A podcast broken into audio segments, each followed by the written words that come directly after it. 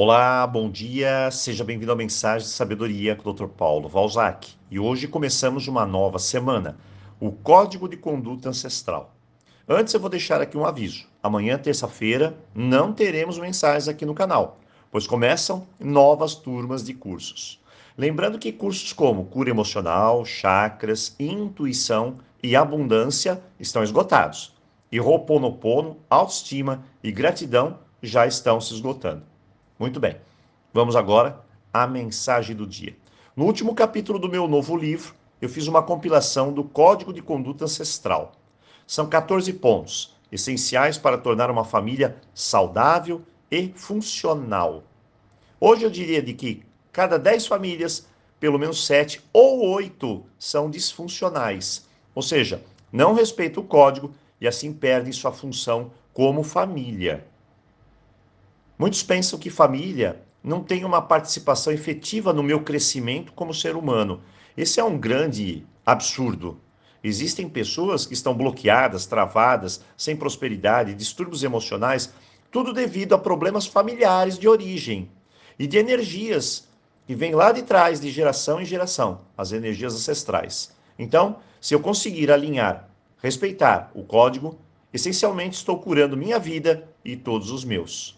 Então vamos aprender os dois princípios iniciais. Antes, uma pequena história. Eu estava numa avenida a 70 km por hora de carro. A lei era clara: acima de 60, multa. Mas eu não me dei conta disso.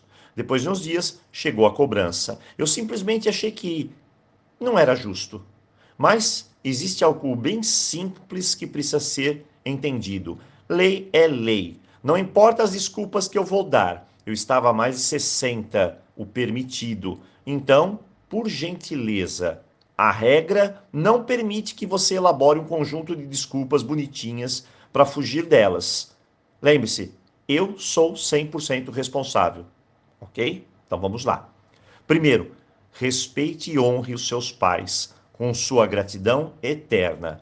O que é respeito? É a chave que abre as portas para todos os corações. No nosso código não existe a palavra mas. É desculpa. Pense comigo. Sem papai e mamãe, você não estaria aqui. Isso é um fato. Você deve a sua vida a eles, os geradores, os criadores. E não existe nada no universo que possa pagar por isso. Precisamos apenas respeitá-los, entendê-los, indiferente de como são. Acredite, eles são os pais que você precisa. Não existe o pai ou a mãe certo para mim. Isso é coisa da sua cabeça.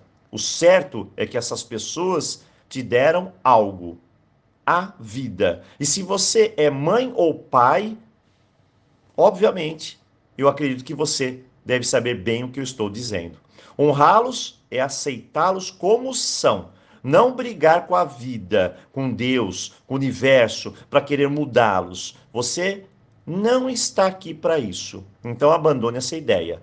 Agradeça e honre e respeite. E aí as portas do amor, da abundância vão abrir em sua vida.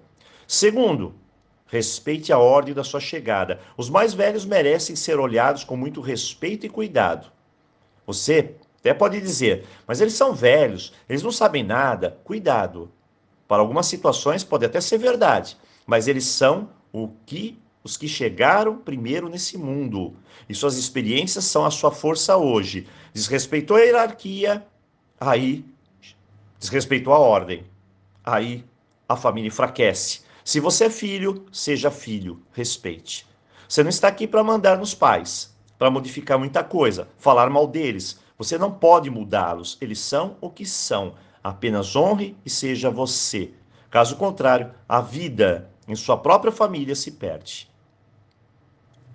O respeito da ordem se aplica também àqueles filhos que querem fazer o papel de pai ou mãe na família, e isso causa desordem. Seu papel não é esse. Você é filho, você é filha. Você pode ajudar, mas não pode mudar a ordem ou a responsabilidade de cada um. Se você está passando dos limites, pense bem. Peça aqui no canal o código de conduta da ordem para realizar uma breve análise. Bem, hoje começamos com duas questões importantes para essa semana. Então, eu desejo uma boa reflexão, um bom começo de semana e aloha! Nos vemos aqui na quarta-feira.